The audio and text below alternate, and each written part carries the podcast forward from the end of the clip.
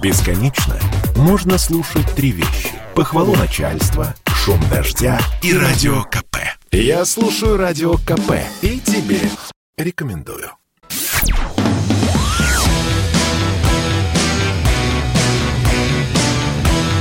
«Война и мир» – программа, которая останавливает войны и добивается мира во всем мире – Всем добрый-добрый вечер. Война и мир на волнах радио «Комсомольская правда». С вами Надана Фредериксон, ну и, конечно же, Дмитрий Пучков. Дмитрий Юрьевич. Добрый вечер. Добрый вечер. Дмитрий Юрьевич, я сегодня в экстазе, поэтому накидала намного с вами тем. О, да, вот прямо такой взгляд я и ждала.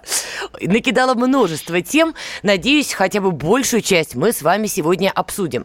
Ну и начать Будем хочется... Стараться, да. А, и начать хочется, конечно, с такой нашумевшей истории. Бойцы спецназа 604-го краснознаменного центра специального назначения «Витязь» решили в знак протеста с понедельника снять свой основной знак отличия – краповые береты. Об этом в своем телеграм-канале сообщил журналист Александр Коц. Значит, поводом для скандала стал обман со стороны кандидатов из Чечни на соревнованиях а, в Ставрополе. По данным Коца, во время марш-броска, который является одним из этапов на присвоение берета, друзья некоторых соискателей подвозили их на машинах. Ну, такие вот самые-самые хитрые.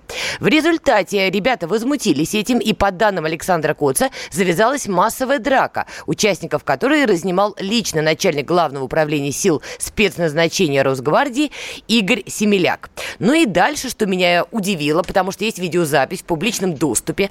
Дальше в Росгвардии, комментируя, э, комментируя произошедшее, опровергли, что была какая бы то ни была драка и что а, ребята решили снять береты. Как прокомментируете это? Как обычно, то есть это ж это отзвуки и что, что на самом деле произошло, непонятно. То есть, э, вот эти вот горячие, так сказать, по горячим следам закричим, а вот там кого-то обманывали. Я не это, не пытаюсь никого оправдывать. Может, действительно там кто-то ехал на машине. А может, люди перепутали. И на машинах ехали те, кто сошел с дистанции уже. Были в форме там туда-сюда, но уже сошли с дистанции и подвозили их. Рассказы про массовую драку ну, как-то это... И сколько в массовой драке принимало участие человек? Сто? Нет, ну а... на видеозаписи там действительно такая большая драка там э, видеозапись есть? Да, видеозапись, да? в том-то и дело. Поэтому меня удивила позиция Росгвардии. Почему не опровергают даже сам факт, что была стычка? Поразительно. Поразительно. Вообще, конечно, это не соответствует ничему. То есть, если они были в гостях в Грозном, и там вспыхнула драка... В Ставрополе. Это... Ставрополе. Да? Ставрополе, не в Грозном. Нет, не в Грозном. Соревнования проходили в Ставрополе, но участвовали ага. разные ребята. И вот, э, опять же, повторюсь, а, некоторые увидели, что кандидатов от Чечни подвозили на машине во время марш-броска. И, кстати, тут же стали обсуждать версию, что Рамзан Кадыров якобы, ну, понятно, якобы да, платит 1 миллион рублей тем бойцам, которые получат краповый берет. Это не подтвержденная информация, но она тоже появилась в публичном доступе ну, как неподтвержденное. Давайте, мы можем сказать, что мы с вами, все могут сказать, что мы с вами тоже платим по миллиону. Ну, это ж это, это серьезное дело, ну, так нельзя. Из чего платят? Из собственного кармана, из бюджета республики, из чего платят? Это наградной какой-то фонд, еще чего-то там, официально, неофициально. Ну, как-то, я не знаю. Звучит все это, естественно, дико. Если данное происшествие имело место быть с массовой дракой сотрудников, то, в общем-то, должна быть проведена служебная проверка. И по башке должны, безо всяких этих преувеличений, по башке должны получить все ответственные. Все, кто в этом замешан, все, кто это допустил и вообще. Ну, давайте не... предположим, что подтвердится... Нельзя подобные вещи замалчивать. Нельзя О. категорически. То есть, это позор, во-первых, позор. Это сотрудники, значит, друг с другом дерутся. На основании чего? Межнациональной розни, религиозной. Вы чего вообще допускаете? Ну, как такое может быть? Если про это уже там прослышали, если это на всю страну прогремело, то должно быть показательное расследование с показательным же наказанием. Ну, мы же прекрасно понимаем, что когда речь касается Чечни, тут все как-то тихонечко начинают говорить тише. Смотря о чем.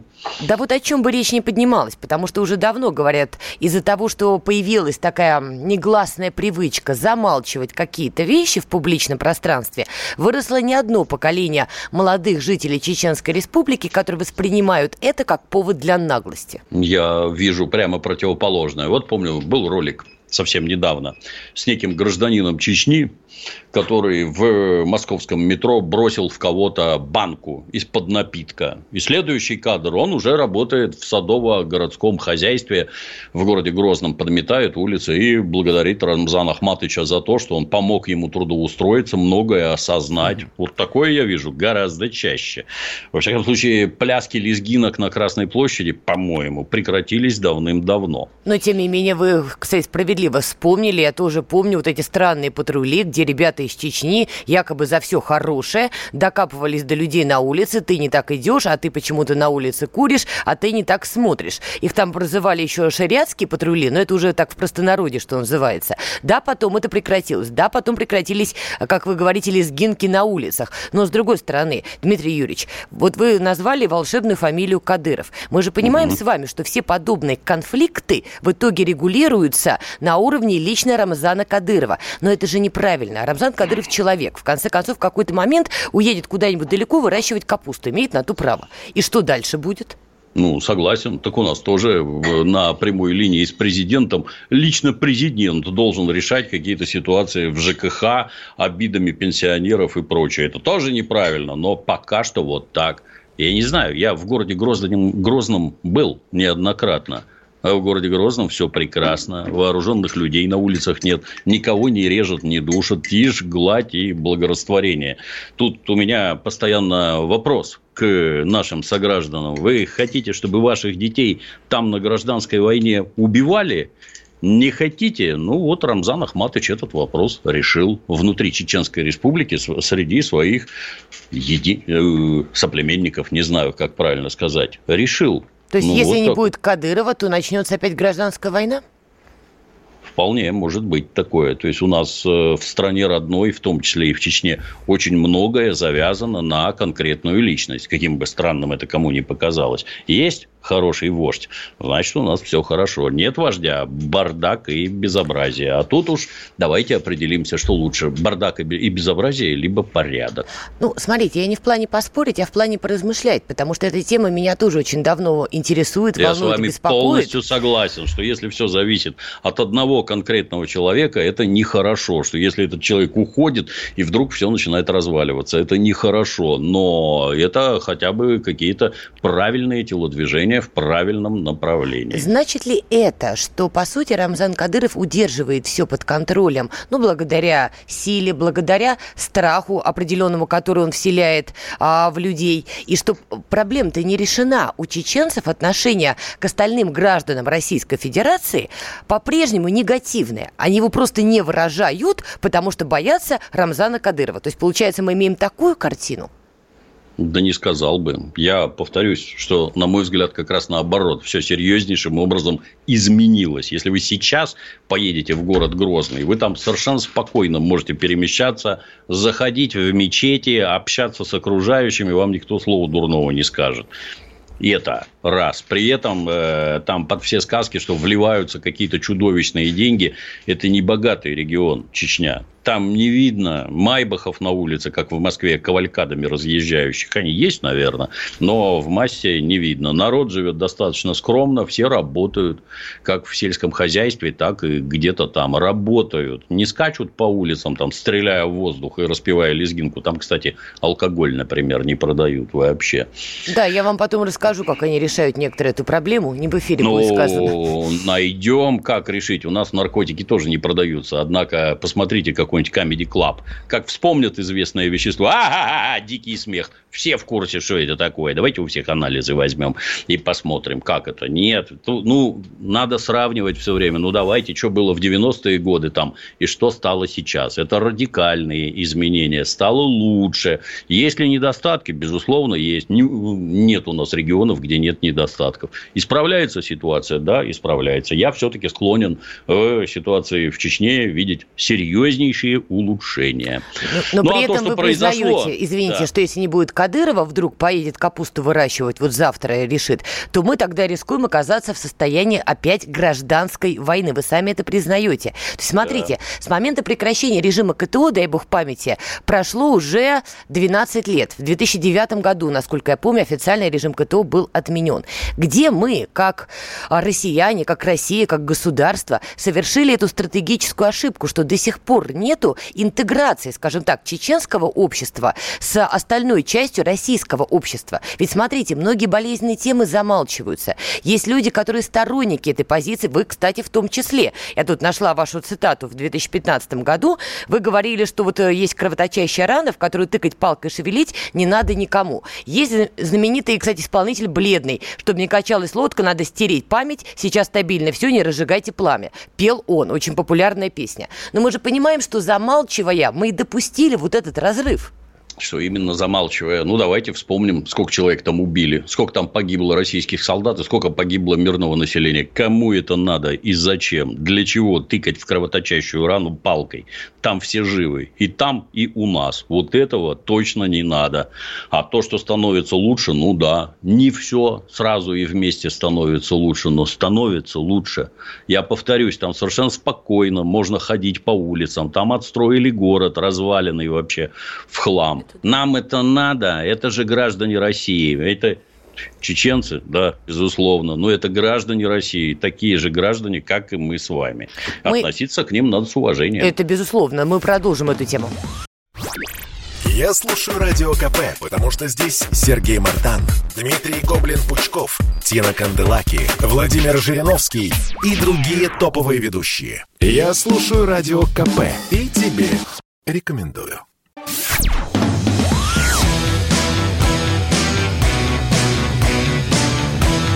«Война и мир». Программа, которая останавливает войны и добивается мира во всем мире. Мы снова с вами на волнах радио «Комсомольская правда». В Москве с вами Надана Фредериксон, ну а в Питере Дмитрий Пучков. Всем привет, да. Да, те, кто особенно к нам подключились. Дмитрий Юрьевич, ну, смотрите, тоже не могу не спросить, при том, что сама ломаю голову над этим, ну, примерно с 2009 года. На мой взгляд, получилось так, что сегодня Чечня – это такое государство в государстве. Да, на то был ряд оснований, мы понимаем, какие это были основания.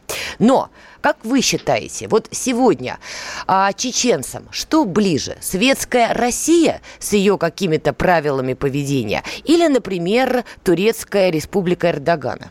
Ну, как вы считаете? Это кто сильнее дружит? Турецкая республика Эрдогана, например, Российской Федерации на территории Чечни вообще не нужна категорически. С кем вы связываете свое будущее? С Турцией, и это все печально закончится. Вот в 90-е годы как раз там с Турцией и связывались. Все раненые в чеченских войнах лечились в Турции. Там саудиты ну, еще, да, ручками помахали. Да, и что хорошего из этого получается для Чечни и для Российской Федерации? Ничего хорошего. Дружить с турками не надо. А если и надо, то в строго ограниченных рамках. Я с вами здесь согласна, но просто пока по моим личным замерам. У меня был опыт общения, я общалась с разными чеченцами. Многие живут в Москве, кто-то живет а, в Грозном, разных возрастов и так далее, и так далее. И даже полов. По моим наблюдениям, многим из них ближе по складу своего существования Турецкая республика Эрдогана? Ответ очень простой, потому что там все-таки уважают ислам. Ислам там, скажем так, не на периферии жизни государства, и вообще Эрдоган делает разворот в эту сторону. А тут светская Россия, приезжаешь там условно в Москву, это я пересказываю, что они мне говорят, да? Девушки ведут себя, по их мнению, там неподобающе, здесь курят, здесь выпивают, но, в общем, как-то претит их мироощущению. То есть получается, что соседняя Турецкая республика, несмотря несмотря на исторический бэкграунд, им сегодня ближе. А исторический бэкграунд они толком не помнят.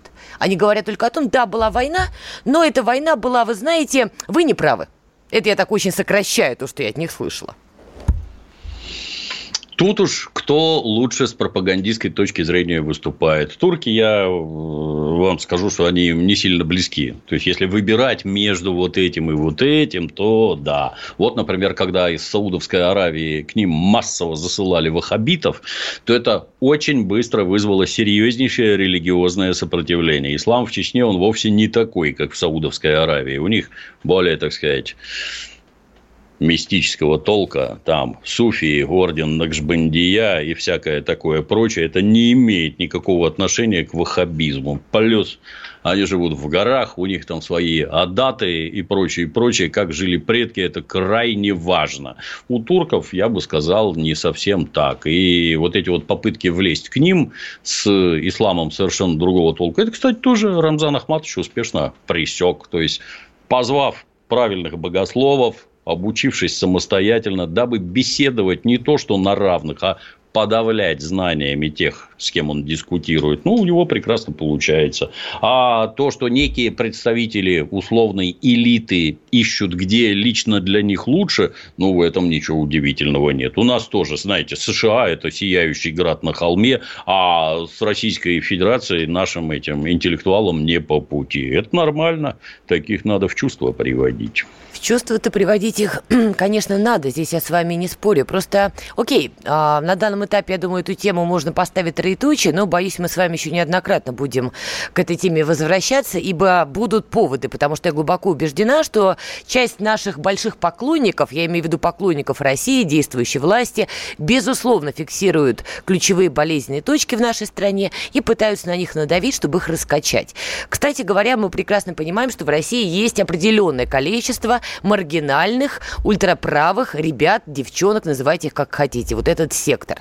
Он есть. Другое дело, что после истории с Манежной площадью, это декабрь 2010 года, да, Дмитрий Юрьевич, напомните мне? Ну, где-то там, да. Да, декабрь да. 2010 года. Конечно же, ужесточились законы, половину из них разогнали. Марцинкевич как раз тогда отъехал на зону, сейчас он уже, а, царствие ему небесное, что Совсем называется. Совсем отъехал. Да, прости господи, да. Но, тем не менее, это все ушло в подполье, и это есть. И сейчас я вижу, что эту точку опять пытаются на нее надавить, будоражить. Вот, в частности, поклонники Навального, которые тоже в местах лишения свободы, а, запустили своеобразный флешмоб. Как мы помним, решили провести а, перепись населения. Нормальная абсолютная история в России, чтобы понять, в конце концов, чем и как живет страна. Так вот, они запустили а, русофобский флешмоб, призывая указывать в анкете любую национальность, кроме русский.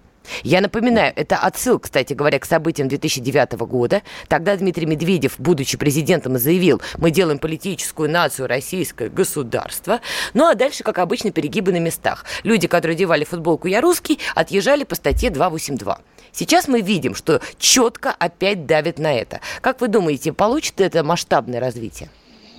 Ну, у нас богатый опыт в этом деле. Советский Союз, наш горячо любимый, ломали как раз по национальному признаку, организуя во всех советских республиках национальные фронты, в рамках которых идея ровно одна. Мы лучше вас, потому что мы не русские. Вот я узбека, значит, лучше, чем русский. Или эстонец, я тоже вот лучше, чем русский. У нас с вами нет абсолютно ничего общего. Сначала они начинали с рассказов про ужасы коммунизма, какие беды коммунизм принес во всей стране, в каждую республику. А следующий шаг, он известен. Все коммунисты были русскими. Это природное свойство русских, склонность к коммунизму. Нет, это что, русский вам... был русский, простите. Да, это они вам все принесли. Гоните их отовсюду, откуда только можно.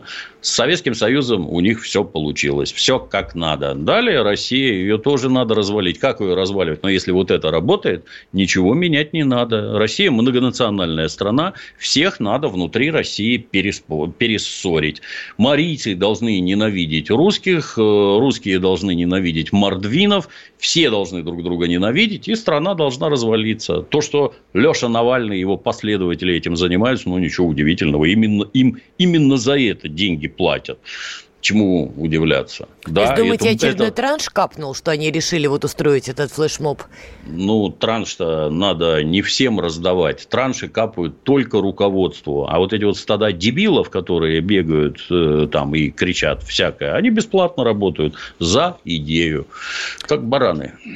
Как вы считаете, вот а, так называемый русский вопрос, насколько он сегодня остро стоит в современной России? Ну, там, где э, национальные трения велики, там он, естественно, стоит остро. Вот я тружусь и обитаю там, где их нет вообще. Вот у меня жена не русская, я как-то в своей семье совершенно спокойно. Мы советские люди, мы совершенно спокойно друг с другом живем. никаких, так сказать, трудностей в этом не испытываем. В тех регионах, где народы тесно взаимодействуют, там трения есть, и они будут, всегда будут. Без этого вообще никак. Это люди, которые говорят на других языках, они по-другому себя ведут, у них другая религия, они занимают там какие-то посты в бизнесе, везде тащат своих, это нормальные абсолютно явления, но окружающих это бесит. А вот как это при нашем горячо любимом капитализме регулировать, я местами не понимаю. Угу. Как бороться с диаспорами, которые там захватывают учреждения, организации? Как, ну, вот есть, знаете, при советской власти нельзя было, например, там мужу, жене, сыну, дочери занимать руководящие посты в организациях. За это, если я правильно помню, была уголовная статья. А сейчас можно. И к чему это приводит, когда у вас тут вот такая семейственность, ну, прекрасно. Если это русские, то это всех просто бесит. А если не русские, то это вызывает чудовищную ярость. Мы тут стонем под пятой, понимаете, там нацменьшинство нас захватили. Как с этим бороться?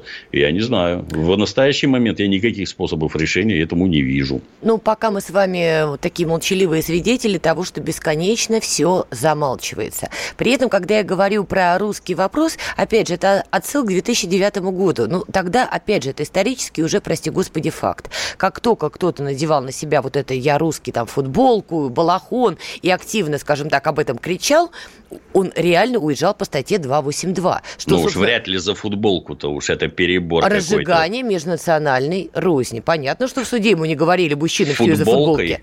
Да, агрессивное поведение, разжигание межнациональной розни. Ну, за агрессивное поведение поверю. А так это получается, как у Солженицына. Да. Воткнул иголку в газету и нечаянно попал в глаз Сталину и сел на 10 лет. Так не бывает. Ну, согласитесь, как только определенный процент людей в России начинают действительно самоощущать себя именно как русские, не как россияне, а как русские, в этот самый момент государственная система сама начинает вспоминать про великорусский шовинизм и начинает вот эту волну волну максимально жестко подавлять. При этом, когда у нас еще идет экономическая стагнация, а она идет, что провоцирует подобное настроение, получается вообще да. ядерный коктейль. То есть у нас экономические проблемы, у нас ковид, у нас идет возрастание этих настроений, а государство веслом пытается прибить. К чему придем?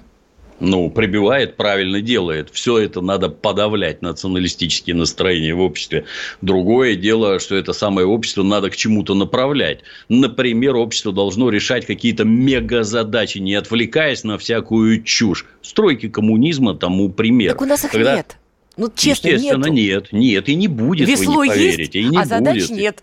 Да, так и чего теперь? Ну, вот-вот, вот это вот бурлит, кипит. Людям не на что отвлечься, они заняты только вот этим. Это плохо, это очень плохо. Так и для мне страны столб это... искать, на котором меня же вздернут аж по трем квотам, или не искать? Вы мне скажите. Я-то что скажу?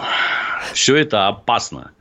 Это очень Крайне опасно. опасно. Все националистические настроения для России просто фатальны. Любые русские и нерусские, любые. Мы вернемся после рекламы.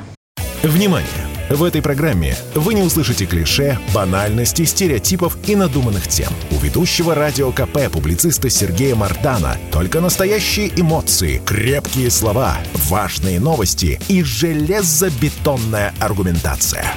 Речь идет об очередной промышленной революции, которую нам э, ну, было бы крайне нежелательно пропустить. Иначе нашим детям, там, нашим внукам нечего будет жрать. Конечно, в Афганистан мы не превратимся, но превратиться в какую-нибудь Румынию образца 1992 года тоже не хотелось бы.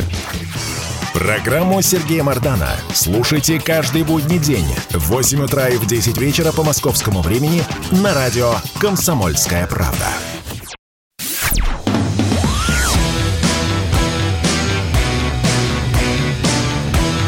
«Война и мир». Программа, которая останавливает войны и добивается мира во всем мире. Так, мы снова с вами. В Москве Надана Фредериксон, в Питере Дмитрий Пучков. Дмитрий Юрьевич, я чувствую, да. сейчас вас вот это все порадует. Ну, признайтесь, вы же за патриархат. Ну, не знаю. Смотря в каких проявлениях. Нет, ну давайте вот без вот этого. За патриархат или за матриархат? Я бы сказал, за четкое разделение полов, так я бы сказал. О, да. даже, даже так. Ну вот многие мужчины, с которыми я имею счастья, так сказать, общаться, они вот прямо за патриархат. Они мечтают, чтобы женщина была на кухне, босая, беременная, желательно от них, готовящая им вот это вот борщ и все прекрасное. А они вот, значит, на охоту за бабками, за новыми бабами, на тачке, все у них красиво. Ну, они так себе видят такой, знаете, luxury патриархат. Ну, ладно, это они, знаете, жители крупных городов, они такие немножечко ку-ку. Так уж получилось, что у глубинной России свой взгляд на патриархальный быт. И вот, в частности, был такой телеграм-канал, который назывался «Мужское государство». Кстати говоря, там еще к нему имел отношение проект «Бутылка». Хорошее прям название. Так вот, они выступали за радиаль, э, радикальный патриархат и, конечно же, смену власти в России. И в результате «Мужское государство» признали экстремистской организацией. Такое решение вынес Нижегородский областной суд. В сети неоднократно появлялись сообщения об угрозах жизни женщин со стороны активистов этого движения. Кроме того, это движение устроило атаку на сеть доставки ресторанов ну, японской кухни, обвинив их в ЛГБТ-пропаганде. Они себя позиционируют, Дмитрий Юрьевич, как вот защитников семейных ценностей. Но абсолютно же отбитые ребята. И они же не одни такие. Я не знаком, но если дело доходит до суда, и суд находит достаточные основания для того, чтобы принять против них репрессивные меры, законные, то, наверное, делают что-то не то. Тут я бы так сказал. То есть, если есть граждане, которые мечтают о том, чтобы жена стояла на кухне, готовила борщ и постоянно была беременная, я вас уверяю, есть достаточное количество жен, которые будут счастливы тому, что этот где-то там мечется, а я тут спокойно дома сижу и своими делами занимаюсь. То есть, э, людей это устраивает и с той, и с другой стороны. Есть ли другие, но Россия – это женская страна. У нас, например, в отличие от Чечни, мальчиков воспитывают тетеньки. И особенно, это важно, особенно в период полового созревания этих мальчиков в школах, например, большинство педагогов у нас тетеньки. Они воспитывают мальчиков. Мальчику, например, надо драться, а ему не дают драться. Ему объясняют, что так делать нельзя. Ему внедряют в башку неправильные, так сказать, эти образцы поведения. И в результате он вырастает, мягко говоря, достаточно странным существом. Вроде мальчик, а вроде мышление у него какое-то странное. В Поверьте, большинстве... скольких я таких на свиданиях видела, мама О, дорогая. О, Это было нечто. Вот. Но, простите, Дмитрий Юрьевич, я сегодня зла как никогда. Вы сами сказали, у нас в России, в отличие от Чечни, вот, кстати, видите, на подсознании это у всех да. у нас вот это разделение, все-таки водораздел где-то стоит. Э, я к тому, что вот возвращаясь к начале нашей с вами беседы, конечно, эту проблему все-таки надо будет решать. И у вас, и у меня вот это разделение в голове где-то вот оно сидит. Ну, безусловно, сидит. Вы женщина, я мужчина. Как может не быть разделения, если мы природой предназначены для Я разного. Я про Чечню. Ну, ну да ладненько. Вы сказали, вот у нас, в отличие от Чечни, то да. есть вот а вы, вы разделили. Мальчиков а там мальчиков воспитывают мужики, и они вырастают мужиками, физически здоровые, нормально агрессивные, суровые и все такое. При столкновении с мужчиной с Кавказа наши соотечественники всегда испытывают вот серьезнейшие неудобства. Серьезнейшие, потому что они себя ведут не так. Вот они всем кажутся наглые, беспардонные, там туда-сюда. Ну да, так надо быть тоже здоровым и обладать рядом мужских качеств. Если ты ведешь себя как девочка, да, с ними будет очень тяжело. И это плохо что люди не готовы. Это знаете, как мальчики, вот, а, а вот скажи, вот в армию идти, вот что, к чему надо быть готовым? Готовым надо быть, идти записаться в кружок борьбы, бокса и штанги ты должен не бояться, первое, получить по морде, не бояться. И точно так же не бояться дать сам. Это раз, психологически. Во-вторых, у тебя должна быть физическая сила. Ты должен мочь постоять за себя. Вы много вокруг себя слышите, чтобы наших мальчиков к такому готовили? Они и в армию-то приходят женоподобные абсолютно, рыдая, что их оторвали от маминой юбки. Это плохо. А вот если вы на Кавказе спросите, мальчик должен в армии служить, они там в очередь стоят, потому что что служить надо в обязательном порядке. А у нас нет, мы будем бегать, мы будем косить. Это плохо. Нет, ну все-таки и в Москве, и в Петербурге, я за эти два города буду говорить, есть огромное количество ребят, которые совершенно не хотят быть под маминой юбкой или под есть. юбкой кого бы то ни было еще, а вполне себе самостоятельные единицы, которые понимают, что мужчина, ну, должен уметь как минимум за себя постоять. Кстати, да. а вот если, не дай бог, вы-то втащить сможете? Меня посадят сразу. Я не сомневаюсь. Ну, втащить-то втащите за дело. Да. Вот. Я, я, кстати, вот в этом не сомневалась. Но смотрите, у нас действительно получается парадоксальная ситуация. С одной стороны, у нас есть просвещенная, так э, сказать, Европа, где вот это вот уже 25 полов, мальчик, девочка уже не имеет никакого значения, все размыто и так далее, и так далее. И там это все идет очень агрессивно и радикально, прямо вбивают в голову. В России установка «мы за традиционные ценности». Казалось бы, да, правильно, что может пойти не так? Вот вам один из примеров. То есть, как, чем больше идет агрессивной пропаганды, 25 полов, выбирай, чего хочешь, тем жестче появляются, скажем так, люди, которые очень агрессивно отстаивают традиционные ценности, как они их понимают. Я просто глубоко убеждена, что вот это вот мужское государство – это далеко не единичный пример. Просто хлопнули пока их. Но мы понимаем, что их количество множится. И вот с ними что делать? Ну, людей это откровенно раздражает. Понимаете, западное общество, с моей точки зрения, это общество зажравшееся. И они уже просто не знают, чем еще заняться. То есть, вот когда у тебя удовлетворены все, так сказать, твои материальные проблемы, то ну, чем бы еще заняться? Зеленая энергетика. Давайте закроем ядерные станции. Ну, это же бред. Давайте закроем угольные станции. И это бред. А давайте вентиляторы будут нам вырабатывать электричество. И это бред. Все бред. А давайте будет 735 полов. Вот, кстати, вспомнили про перепись населения. Там говорят только два пола. Мужской и женщин. В, как, в какие условия поставлены люди, к кому они должны принадлежать. Но если к нашему обществу подходить с предложениями, а давайте в школьных, в школах организуем три туалета. Мальчуковый, девочковый и вот для третьего, так сказать, Общий. это не... Да, да. А потом часть мальчиков, которые скажут, что они чувствуют себя девочками, а они скажут, что они захотят ходить в девочковый туалет. Они чувствуют себя девочками, поэтому они будут туда ходить а давайте им разрешим. Ну, есть представление, к чему это внутри школы приведет вообще? Зачем это? Для чего? Какие преследует цели и какие последствия для общества влечет? На мой взгляд, все эти эксперименты, вон вы там у себя в своей Европе эксперименты ставьте, а мы посмотрим, чем это у вас кончится, и ничего за вами повторять не будем категорически. Как нам регулировать таких радикальных защитников традиционных ценностей? Ну, они же, правда, уже становятся опасны. Вот обидите, вот, например, мужское государство, но они угрожали женщинам, которые, по их мнению, живут не той жизнью, которой они должны жить ну, закон один для всех, в общем-то. Какое право ты имеешь угрожать там физической расправой женщине, мужчине, абсолютно без разницы кому. Если это контролируется, если это видно, если есть доказательства этим самым угрозам, ну, добро пожаловать на нары. Ты такой же, как и все, веди себя прилично. Это ты у себя дома, в каких-то там пределах со своей собственной женой можешь решать какие-то вопросы. Кто, из, там, кто у вас доминирует, кто главный, принимает решения какие-то. В нынешних условиях-то тоже, знаете, это в моей молодости брак воспринимался, как вот мы вдвоем в сани запряглись и тащим их по асфальту. Потому что женщина одна с ребенком, она просто ну, не выживет. Утрирую, но ребенка ей не поднять одной.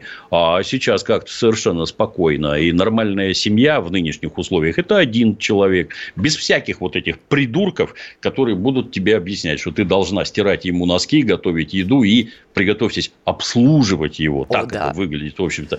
Тут хотелось бы узнать, кто ты такой. Я понимаю, если ты там по 300 тысяч ежедневно домой приносишь, ну, может, она к тебе проникнется уважением. Подождите, а так... вопрос цены, что ли? Извините. Естественно, да. А, а в остальном какой? Ну, может, она любит тебя безумно и готова там вот собой пожертвовать ради того, чтобы у тебя все было хорошо. Может быть.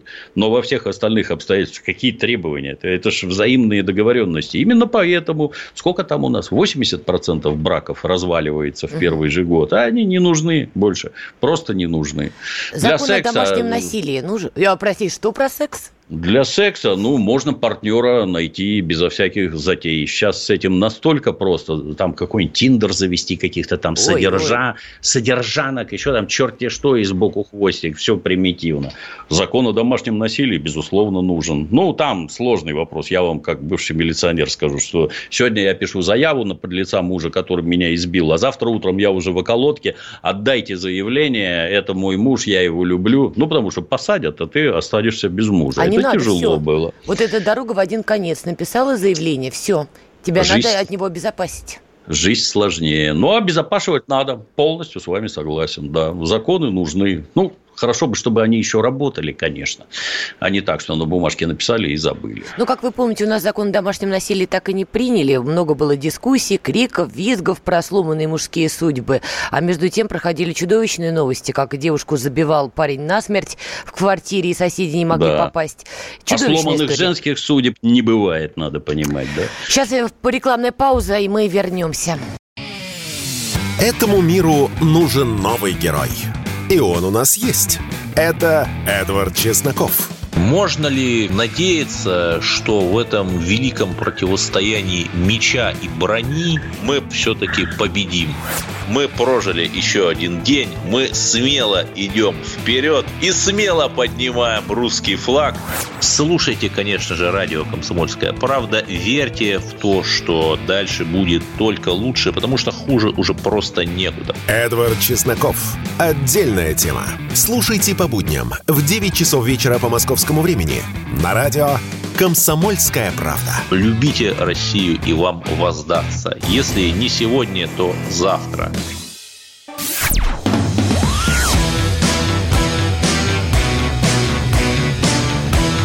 «Война и мир» – программа, которая останавливает войны и добивается мира во всем мире – так, мы продолжаем. С вами в Москве Надана Фридрихсон, ну а в Питере Дмитрий Пучков, время с которым летит незаметно. Столько Оу. всего еще хотела обсудить, да.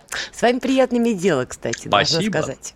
Симметрично. О, да. и как, как Вы это обратили приятно. внимание, как затихло все это злословие, вот как там всем не нравится, туда-сюда. Да. Надана, какая прелесть. Да, правду говорят, да. Ой, спасибо, спасибо. Смотрите, выбирала я сейчас вот судорожно, но решила все-таки выбрать тему коронавируса. НАТО уже не успеваем обсудить, но я думаю, еще обсудим на следующей неделе, поводов будет уже даже побольше. Давайте по поводу коронавируса. Во-первых, сегодня стало известно, что умер от осложнения от коронавируса Колин Пауэлл. Ему было 84 года. Я напоминаю, это тот самый Пауэлл, который махал пробиркой. С пробиркой, да, да-да-да, в 2003 году. И его выступление в ООН, доклад на 75 минут, стало одним из поводов для вторжения американцев в Ирак. И статистика по России, ну, мягко говоря, ужасная. В России новый рекорд по числу заболевших коронавирусом за сутки с начала пандемии. Более 34 тысяч человек. А при этом Петр Толстой, например, вице-спикер Госдумы, заявил о поражении государства в кампании по информированию о вакцинации. Что мы сделали не так, Дмитрий Юрьевич? Мы, я да имею в виду, как медийные личности. Да, а мы-то тут при чем, собственно говоря? Я, например, пошел и сразу сделал прививку еще в декабре. Сделал прививку. Всех начали весной прививать, там, а я в декабре сделал очень удачно, не задумываясь вообще. Меня, как советского ребенка, в роддоме прививали там, от оспы и всякого такого, не задавая вопросов, что я думаю о составе вакцины вакцинировали, и все, и родителей не спрашивали. И вот эти вот нынешние идиотские разговоры, я этот шмурдяк колоть не буду. Ну, блин, ну что это такое? А со стороны государства, получается, вы уже объясните населению. Это угроза национальной безопасности, это угроза нашей экономики. Что это вообще такое? Или это какая-то разновидность гриппа, как думает население? Объясните, что это такое. И если это угроза национальной безопасности, то прекратите все эти сказки там «хочу, прививаюсь, не хочу, не прививаюсь». Армия в обязательном порядке, МВД в обязательном порядке, госслужащие в обязательном порядке, учителя, врачи и прочее, и прочее. Далее, если доктор ходит и рассказывает окружающим, что я вам прививаться не советую, вон из профессии, сразу без разговоров, вон из профессии. Если ты говоришь пациентам, там, гражданам вот такие вещи, тебе не место среди врачей. До свидания. Объясняете, да, объясняйте. Будете говорить о какой-то там этой свободе выбора, да, безусловно, свобода выбора. Можете не вакцинироваться, если не хотите работать в госструктурах, раз. Можете не вакцинироваться, если не хотите ходить на массовые мероприятия, в рестораны, в поезда, на вокзалы, в аэропорты, в самолеты. Можете не вакцинироваться, вас просто туда не пустят. Но это ваше право не вакцинироваться. Вот если вот так, когда граждане понимают, о чем вообще речь. А то тут, ой, у нас вторая волна, ой, давайте алые паруса для э, О. старшеклассников проведем. Ой, тут всем в маскам ходить надо, а в театры можно. Вот в аэропорту полы расчерчены полтора метра дистанция. Дальше сели в самолет все как в шпроты. Маски наденьте, пожалуйста, надели. Когда есть будем, маски снимите. Блин, ну вы в своем уме вообще, ну что это такое? А самое главное, давайте у вас метро будет работать и дальше. Вот. Самый, так сказать, рассадник. Ну, ну это шизофрения натуральная. И гражданин Толстой говорит, что виноваты там эксперты и специалисты. Нет, так, это я спросила, что мы с вами не так сделали. А я, я Он заметку. не обвинял. Я его заметку читал. Так а при чем тут эти специалисты и эксперты? ОРТ принадлежит не им. И государственной пропагандой заведуют не эксперты. Так это вы все вот так вот делаете, а в результате граждане вот так реагируют.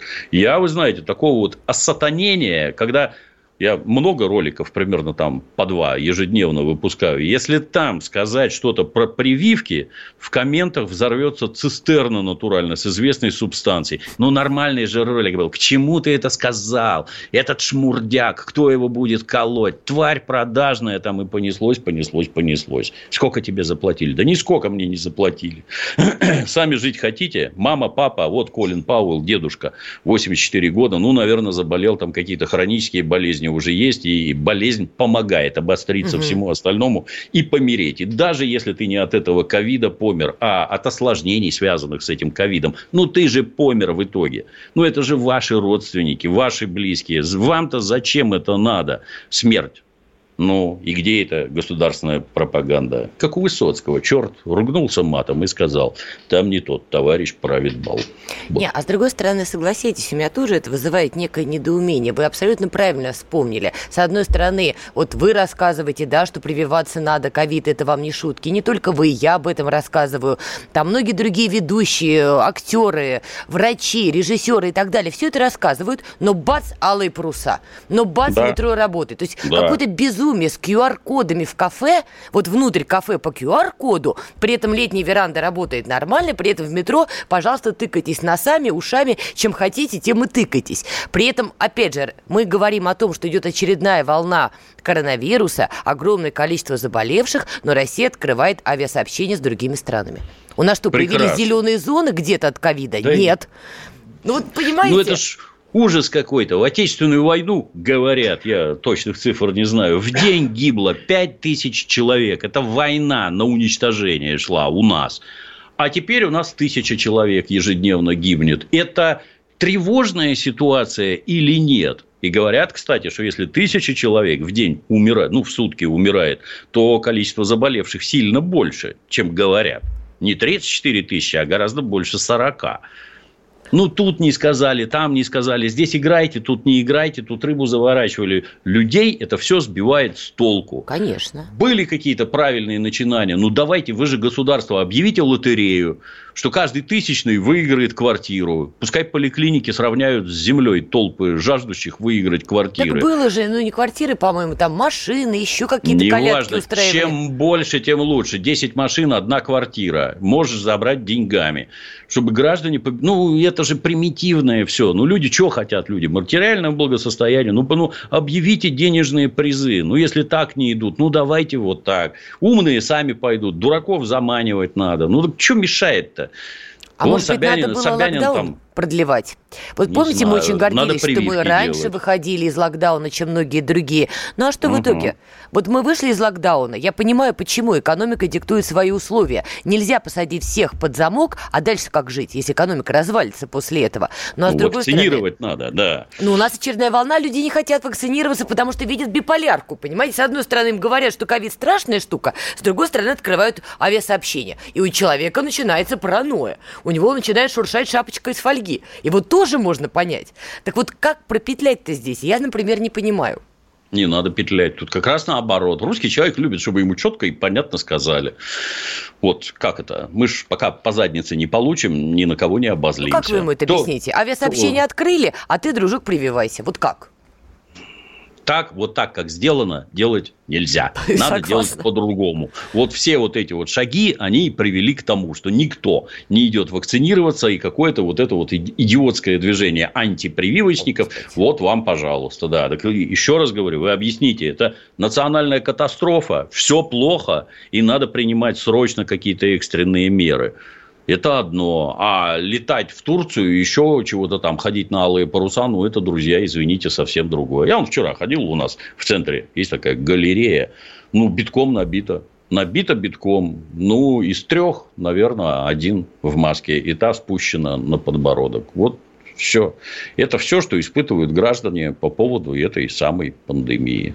Отличный результат, я считаю. Сейчас еще подкину мороженое на вентилятор. Помните, проходила новость относительно недавно, что у нас а, миграционная амнистия для, я так, дай бог памяти, жителей Таджикистана, Узбекистана, что России не хватает рабочей силы, и что им вроде как будет некие послабления, все назад, давайте-ка работать. Угу. Что, действительно ну, а не сдюжим а... без них? Конечно, а куда деваться? Я приведу в пример сразу Великобританию замечательную. Когда там осенью заорали прошлый еще, что грозит голод этой самой Великобритании, потому что некому убирать урожай. То есть, в этой чудесной экономике урожай убирают пришельцы из Восточной Европы. Поляки, а те, например. Да, ну, все подряд, там все представлены богато. А теперь закричали, что у них не хватает 100 тысяч водителей грузовиков, которые развозят керосин по автозаправкам. Угу, бензин, ну, да. Здорово, то есть, у вас экономика изначально заточена под некую дешевую, бесправную рабочую силу. То же самое мы наблюдаем во Франции, где там всякие Марокки, Алжиры. То же самое в США, где Мексика под боком. Откуда откуда вот идут эти, как они у них, мокрые, мокрые спины называются, да, все капиталистические стар, страны к этому привязаны мертво. В Советском Союзе было то же самое. У нас тоже рабочих из Вьетнама завозили там уже сотнями тысяч. Без них никак нельзя, да, ничего не получится. Так уже все обустроилось. Это плохо. Это, вы знаете, у нас с вами что не эфир, мы приходим к выводу, это плохо, это неправильно. Эти два интеллигента, один в Питере, вторая в Москве, сидят о судьбе России размышляют. Ну, хотя бы обозначаем, да, что вот это вот больные точки. Ничего хорошего из этого не получается, когда вот эти люди здесь работают.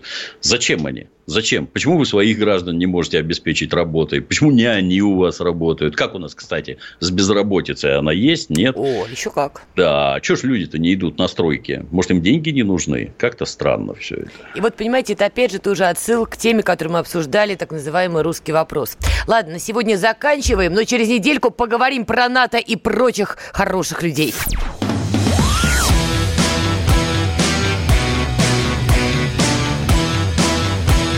«Война и мир».